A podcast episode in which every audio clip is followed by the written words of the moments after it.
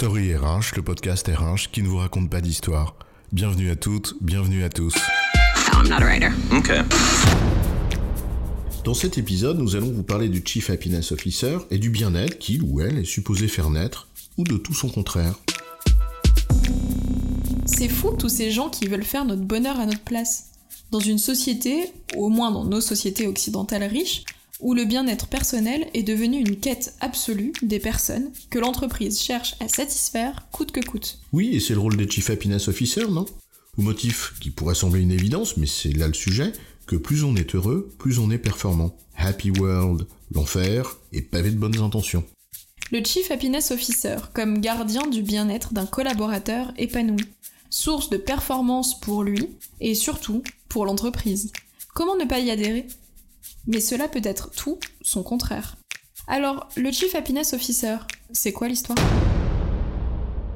Commençons par le début. Le CIDG, le Centre d'information et de documentation jeunesse, donc une association soutenue par l'État et destinée à informer les jeunes, nous dit qu'il ou elle a pour mission, je cite, de favoriser le bien-être au travail et d'améliorer la convivialité au sein de son entreprise. Et un petit peu plus loin, je cite, son objectif en arrière-plan, de points, éviter le turnover du personnel, améliorer la productivité et l'efficacité, réduire l'absentéisme des salariés. En d'autres termes, on nous dit que le CHO, qui est en fait le diminutif de Chief Happiness Officer, crée les conditions du bien-être au travail pour que les salariés s'engagent et que cela soit générateur de performance pour l'entreprise in fine. C'est une bonne intention, non? Ah bah oui, d'un côté des personnes dont le bien-être est assuré et de l'autre une performance collective. Aucun doute que cela soit une bonne idée.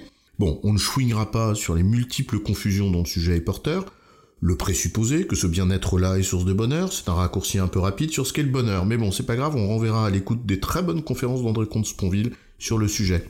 Oui, et sans compter qu'il n'est pas démontré, du moins à la lecture des études scientifiques, que la somme des bien-être individuels soit réellement source de performance collective. Mais soit, admettons l'idée générale sans chouigner comme tu dis. Des salariés dont le bien-être est réel ont plus de chances de contribuer à la performance collective. Admettons-le. C'est bien là le sujet. Le bien-être au travail, est-ce que cela veut dire, au fond, s'il s'agit de s'attaquer à ce que sont les sources du mal-être, pour le juguler, en traitant les causes profondes, non seulement l'intention est noble, mais elle a du sens.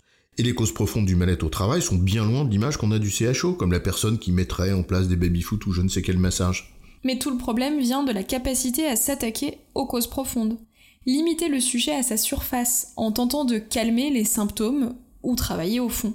Et le fond, c'est précisément ce qui fait mal et expose de fait la personne qui s'y attaque. On sait que ce qui est bien souvent en cause, c'est la destruction du sens au travail, à cause d'un déséquilibre trop grand entre les intérêts des parties prenantes, que c'est l'autonomie qui vole en éclats sur le mur des processus silotés au nom de la productivité, ou simplement l'absence de reconnaissance réelle des personnes. Mais ce mal-être-là, c'est un autre sujet, et c'est précisément celui auquel il faut s'atteler.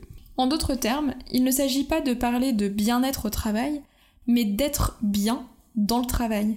Ce que cela questionne n'est pas ce qui se passe autour du travail, mais bien le travail en lui-même, ce qu'il est devenu dans certaines entreprises. Absolument, alors le CHO qui, parce que l'expression de bonheur au travail est porteuse et qu'elle répond au fond à une appétence sociétale du moment, s'en revendique pour mieux s'attaquer à ces vrais sujets de fond, ça pose pas de problème, bien au contraire. Mais cela peut être exactement le contraire. D'abord une naïveté de personnes qui n'ont pas lu l'essentiel et qui y croient, peut-être même cyniquement manipulées par d'autres d'ailleurs. Ou, au pire, un cynisme tout à fait assumé qui s'apparente au fond à donner du pain et des jeux au peuple. Et oui, d'un côté une bonne intention, qui, si elle fait preuve de lucidité et d'honnêteté dans la lecture du sujet, a tout son sens, et on ne chouinera pas sur les mots et les modes et de l'autre, tout son contraire, une sorte d'écran de fumée qui détourne de l'essentiel et entretient, par voie de conséquence, le mal-être au travail. En résumé, le CHO, Chief Happiness Officer, a pour mission de travailler sur le bien-être au travail, ce qui est utile et pertinent, quand bien même le bonheur et bien-être ne soient pas tout à fait pareils, s'il s'attaque aux causes profondes du mal-être au travail. Mais si ce focus sur le bien-être externe au travail masque la réalité brutale du travail en lui-même, et qu'il s'en détache, c'est tout l'inverse qui se produit. Un cautère sur une jambe de bois.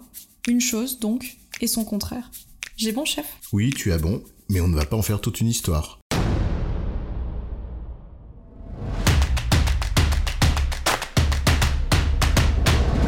Story RH, le podcast RH qui ne vous raconte pas d'histoire.